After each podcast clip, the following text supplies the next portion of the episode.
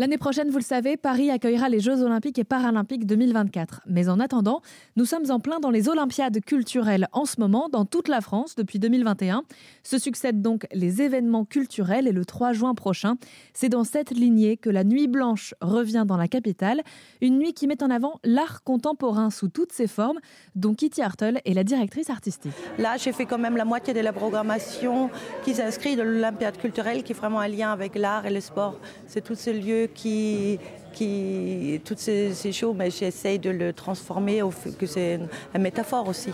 Donc il y a d'autres expressions sportives qui peuvent être montrées aussi.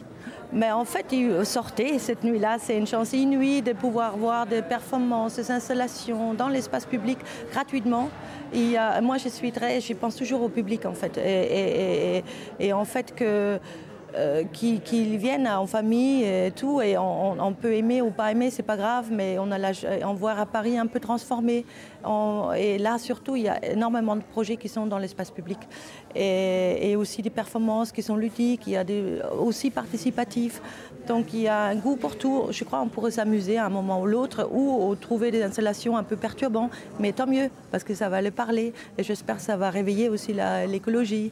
Euh, penser à ça. C'est euh, c'est une chance inouïe de pouvoir voir tout ça gratuitement, je trouve. Donc euh, allez-y. La Nuit Blanche 2023 aura donc lieu, je le répète, le 3 juin prochain, avec près de 118 projets artistiques à Paris, mais pas que.